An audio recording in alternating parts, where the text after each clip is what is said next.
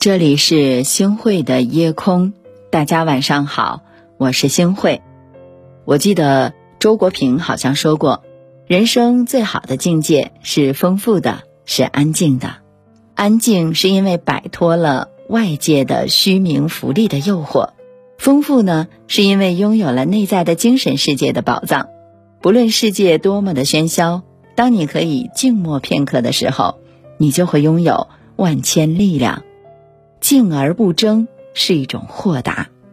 我曾经在一本书上看到过一段关于智者的描述，其中写道：大智者往往都显得愚笨，他们心如明镜，对外表现的却很糊涂。他们不会轻易说出别人的心思，不会抢夺自己想要的东西，不会对自己的言行明察秋毫，不会凡事想争个高下。国画大师曾经有一首打油诗写得特别好：“不争长短是非远，但看名利天地宽。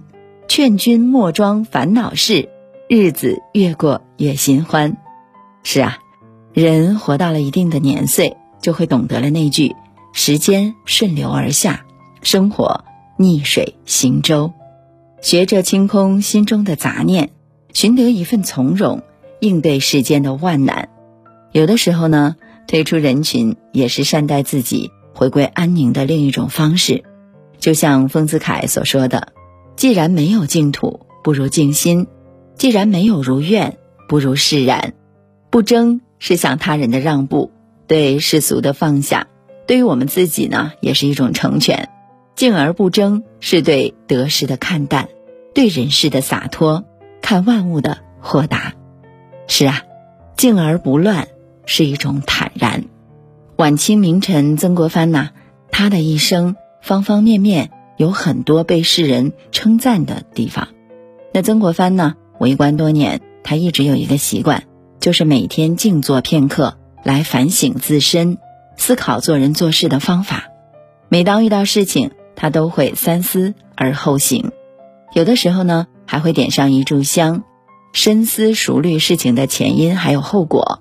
找出一个最佳的解决办法，因为有了这样的一个好习惯呢，他很少出错，更是改掉了他年轻的时候太过急躁的脾气。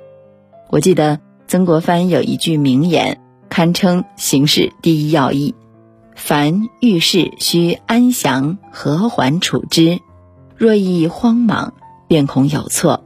盖天下何事不从忙中错了，故从容安详。为处事第一法，世事大多如此。以平和之心来面对事情的人，往往都能够避免很多不必要的错误。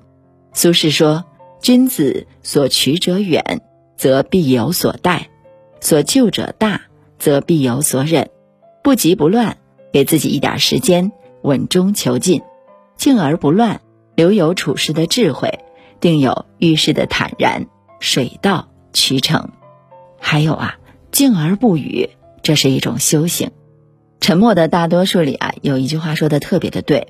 我选择沉默的主要原因之一，从话语中你很少能够学到人性，从沉默当中却能。假如还想学到更多，那就要继续一声不吭。人到中年，戒掉了抱怨，戒掉了吵闹，很多人都把生活调成了静音模式。年龄越大。越不想去向别人抱怨自己的难处，也不愿意再说那些无谓的小事儿了。沉默是因为不再计较，以一颗平常的心静看花开花落。往事终归都会变成过眼云烟的，与其耿耿于怀到处诉说，不如安然于心笑对一切。水深不语，人稳不言，不解释就是最好的解释。不争论就是最强大的力量，就像日本作家三岛由纪夫写的那样，精致的沉默凌驾于一切之上，不言不语，给自己沉淀的机会，给生命扎根的时间，静而不语。人生需要默默修行，才能达到至高的境界。我特别喜欢余秋雨在《山居笔记》中所写的这样的一段话。成熟是一种不再需要对别人察言观色的从容，一种终于停止向周围申诉求告的大气，一种不理会喧嚣的微笑，一种洗刷了偏激的淡漠，一种无需声张的厚实，一种能够看得很远却并不陡峭的高度。是啊，真正成熟的人，其实都是掌握了静的奥秘。静以修身，静以养心，心静人自安，稳居天地间。余生觅得一处静地，守住一颗静心，在默默的岁月里等一株花开。北去来兮，雨洒狼血。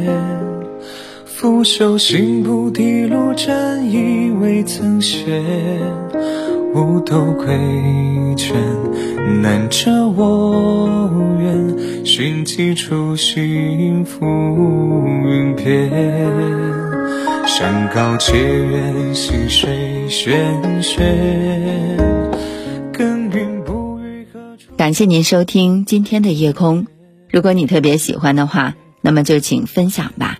您还可以在文末点一个再看，晚安，好梦。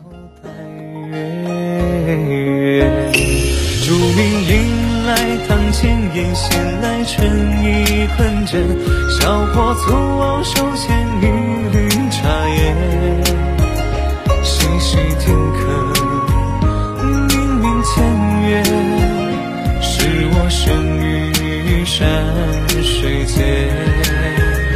走马南山过山涧，情切切，捉尽尘世俗人言。划船载酒，泛泛水中别有天。我欲乘风与水，广共潋滟。道无世俗乐，性本爱丘山。误入尘网中。一去